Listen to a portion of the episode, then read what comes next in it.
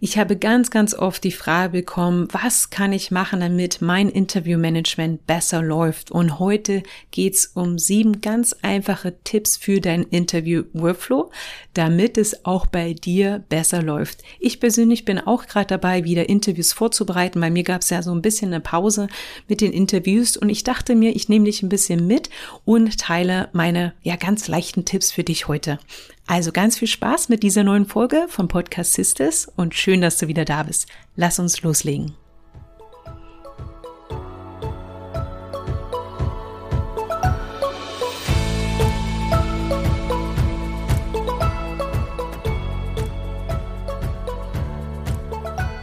Podcast Sisters. Hier lernst du, wie du deinen eigenen Business Podcast erstellst für Kundenbindung, Communityaufbau und Online-Marketing mit Herz. Mein Name ist Nadine Mehles. Ich bin eine Podcast-Produzentin und Host hier von Podcast Sisters. Ja, ich habe mir für 2024 vorgenommen, wieder mehr Interviews durchzuführen.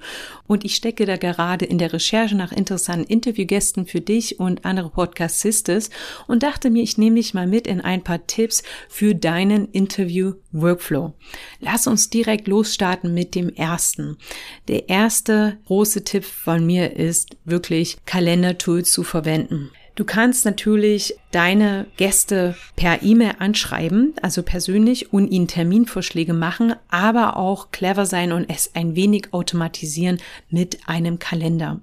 Ich habe letztes Jahr den Kalender You Can Book Me genutzt und da für die Zeit, wo ich Interviews durchgeführt habe, ein Abo abgeschlossen. Das heißt, das waren, glaube neun Euro, neun US-Dollar waren das, glaube im Monat und da konnte ich richtig cool einen Workflow aufsetzen. Also das heißt, so Follow-up-E-Mails, Onboarding-E-Mails und so weiter erstellen. Das Besondere halt bei diesem Kalendertour ist, dass du halt Termine freigibst in deinem Kalender. Vielleicht benutzt du sogar schon einen Kalender, ja, für andere Sachen und deine Interviewgäste Gäste können völlig entspannt und ja frei Termine aus deinem Kalender aussuchen.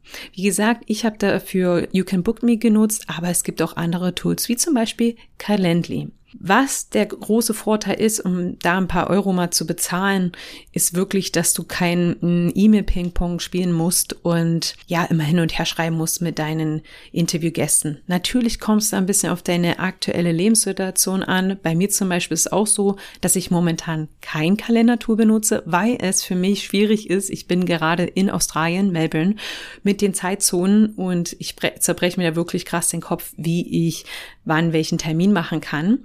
Aber wenn ich wieder richtig mit meinen Interviews loslege, werde ich auf jeden Fall wieder ein Kalendertool benutzen. Also ich bin ein großer Fan davon. Sobald der Termin gebucht ist, kannst du dann deinen Gästen ganz automatisiert alle wichtigen Infos für das Gespräch mitteilen dann kommt man ja oft die Frage, soll ich denn meinen Interviewgästen Fragen im Vorfeld schicken? Soll ich ein Erstgespräch machen? Da gibt es verschiedene Perspektiven und Meinungen. Ich im Grunde, also hauptsächlich schicke keine Fragen im Vorfeld. Ich meine, ich mache mir Fragen für mich, die sind für mich, aber der Interviewgast braucht jetzt nicht unbedingt deine Fragen im Vorfeld. Natürlich, wenn der Gast oder die Gästin sich damit wohler fühlt und besser fühlt, kannst du einen, sag ich mal, eine grobe Outline, nicht das immer mitgeben. Aber ich würde mich nie strikt an diese Fragen halten, weil dann das Gespräch sehr steif ist und wirklich nur eine Frage nach der anderen abgearbeitet wird, was wirklich für den Zuhörer oder die Zuhörerin sehr, sehr langweilig werden kann. Wenn du jetzt keine Fragen im Vorfeld schickst und nur eine Outline ist auch der Vorteil, dass die Antworten relativ spontan gegeben werden und das hört sich dann auch nicht so auswendig an. Kannst natürlich auch Stichpunkte zuschicken oder was ich mache, wenn ich einen Interviewgast anschreibe, ich habe natürlich schon eine Idee im Kopf, warum ich mit diesem Interviewgast reden möchte und dann gebe ich da schon so ein bisschen einen kleinen Abriss vom Thema. Natürlich hat mein Gast dann auch die Möglichkeit, einen Pitch zu machen und ich informiere mich halt auch schon vorher, das ist noch ein Tipp später, genau über den Gast, wie das dann reinpasst in das Thema und die Struktur der Folge. Dann, wenn es um das Onboarding geht, das ist Tipp Nummer drei, dann ja, kannst du Templates benutzen. Das heißt, du kannst schon mal E-Mails vorbereiten, aber ich empfehle kein Copy-Paste zu machen. Das fällt jedem auf, wenn das Copy-Paste ist. Und ich finde, E-Mails sollten immer was Persönliches haben, vor allem wenn du jemanden für eine Kooperation suchst, ja. Niemand möchte solche Copy-Paste-Sachen in, sein, in seinem Postfach haben. Deswegen kannst du Templates immer oder solltest du die immer auf deinen Interviewgast anpassen. Aber du kennst mich vielleicht schon. Ich mag halt Struktur und Vorlagen, Textblöcke, ja. Ich habe ja schon ein paar Folgen darüber gemacht. Deswegen arbeite ich auch mit Templates, die aber absolut angepasst werden. Ich habe gerade schon vorweggenommen. Tipp Nummer vier ist, Beschäftige dich mit deinem Interviewgast im Vorfeld.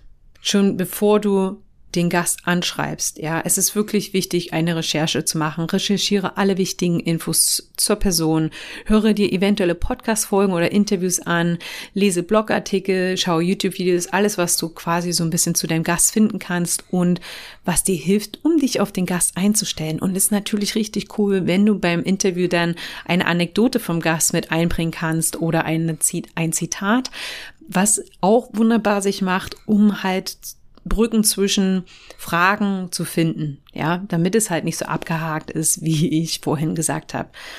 Dann, das ist immer eine große Frage und große Diskussion, soll ich Zoom verwenden oder wie nehme ich denn das Interview auf? Ich weiß, dass viele Zoom nehmen und ich sag mal so, wenn wenn du jetzt sagst, wenn ich kein Zoom neben benutzen darf, dann mache ich gar kein Interview, ja, dann nimm Zoom.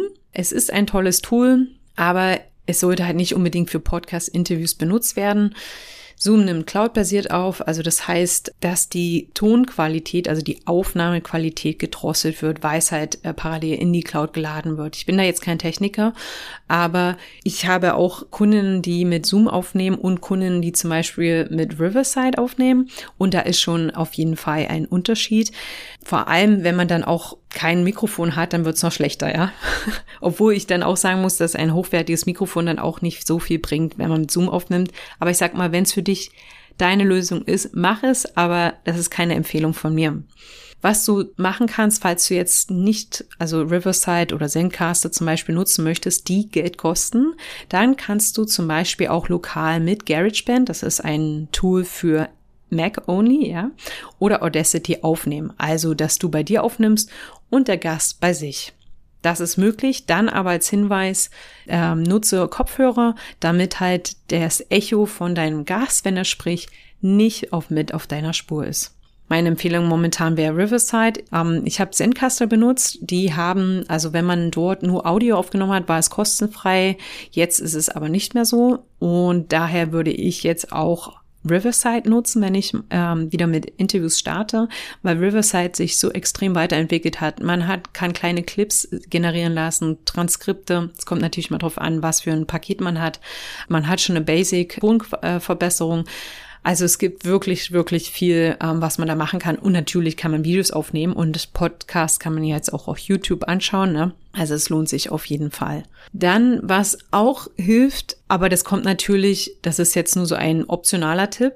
Ja, das kommt auf dich an und deine Routinen und deinen Tagesablauf und dein Lebensstil sind dir feste Tage für Podcast-Interviews einzuplanen. Gesagt, es kommt ein bisschen auf dich an, wie es denn, wie dein Fokus ist. Also es gibt viele, die einen Tag fürs Marketing haben, also für Social-Media-Kanäle oder für die Buchhaltung oder auch halt Interviewaufnahmen. Ne? Und die Tage, die hinterlegst du dir einfach ganz fest in deinem Kalender und nur diese Tage und Zeiten, die du, an denen du Interviewaufnahmen machen möchtest, sind buchbar. Zum Beispiel bei mir, meine Hochzeit ist ungefähr 10, 10 bis 2 Uhr. Natürlich in Neuseeland oder jetzt auch hier in Australien ist es mit der Zeitverschiebung natürlich immer ein bisschen schwieriger. Aber das wären zum Beispiel meine idealen Zeiten meiner Zeitzone. ja. Dann mein letzter Tipp ist wirklich, und der ist so wichtig, ich liebe Strukturen, erstelle ein Onboarding für deine Gäste. Das heißt, du erstellst wirklich einmal so ein, sag ich mal, einen Ablauf für deine Gäste es ist wirklich, gibt nichts Schlimmeres, weil niemand weiß, was als nächstes kommt und auch deine Interviewgäste sollten wissen, welche die nächsten Schritte sind. Also natürlich sind das mehr Schritte, aber nachdem dein Gast einen Termin gebucht hat, sollte er halt auch eine E-Mail mit den wichtigsten Infos bekommen. Also zum Beispiel, mit welchem Tool du aufnimmst. Vielleicht ein kleines Tutorial, wie das Tool funktioniert. Dann, worauf sie achten sollten, also zum Beispiel eine gute Internetverbindung oder dass manche Tools nicht in Google Chrome funktionieren. Dann, wie du deine Interviews gestaltest, ne, das meinte ich mit der Outline zum Beispiel. Zum Beispiel auch, wann dein Gast einen Pitch machen kann. Du kannst auch deinem Gast einen technischen Fragebogen schicken, äh, technischen Fragebogen, ein kleines technisches Briefing.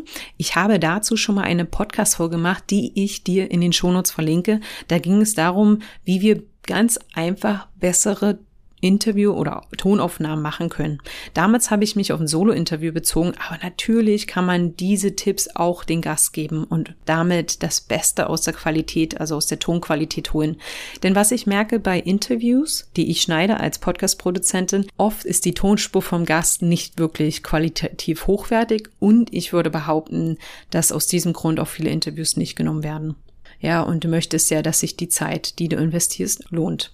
Wenn du sagst, hey, ich brauche mal jemanden, der drüber schaut über meinen Workflow oder ich möchte einen eigenen Workflow ausarbeiten, also sprich mit Kalendertool, Templates erstellen, damit du halt wirklich eine Checkliste hast, wenn du deine Interviewgäste anschreibst, onboardest und halt Interviews durchführst, dann hast du die Chance bei mir, dir Hilfe zu holen. Schreib mir einfach an kontakt.nadimeles.de ich habe nämlich in den letzten Monaten oder eigentlich im letzten Jahr ein Angebot kreiert, das heißt Podcast Boost. Ich habe es noch nicht groß sichtbar gemacht und öffentlich gemacht, deswegen kannst du nur über über E-Mail anfragen, aber dort können wir in einer Intensiv-Session von 60 Minuten deinen eigenen Interview-Workflow erarbeiten.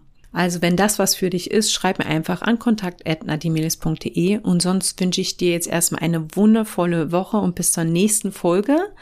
Deine Podcast-Sister Nadine.